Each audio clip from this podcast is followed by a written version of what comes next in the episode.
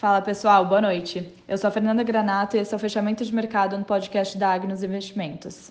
A bolsa por aqui fechou em queda de 1,1, puxado pelo exterior e intervenções da China. Novamente, o que impactou a bolsa foram as ações de Vale e Petro, que caíram mais de 1% em dias de oscilação nas bolsas mundiais. O dólar comercial fechou com leve variação, batendo 5,17, e bolsas americanas fecharam em queda. Nasdaq recuou 1,21, chegando a 14.660 pontos. Nos Estados Unidos, seguimos acompanhando a temporada de resultados e lembrando que amanhã teremos a decisão do Fed quanto à política monetária. Na China, as medidas impostas pelo governo estão definitivamente mexendo com o mercado e fizeram o índice de Hong Kong cair mais de 8% em dois dias. Na Europa, bolsas fecharam em sua maioria em queda e continuamos acompanhando a propagação do Covid.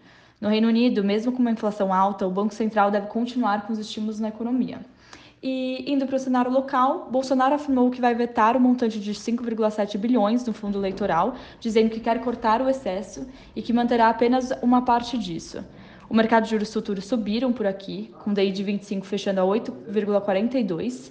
E hoje, no noticiário corporativo, ficou, ficamos com resultados da TIM e EDP Brasil. Para finalizar, gostaria de convidar todos para a live de amanhã. Os sócios aqui da Agnos vão entrevistar o João Toledo, sócio da Ibiúna Investimentos, e vamos entender qual o posicionamento da gestora no, no cenário atual. Esperamos vocês por lá. Tenham uma ótima noite e bom descanso.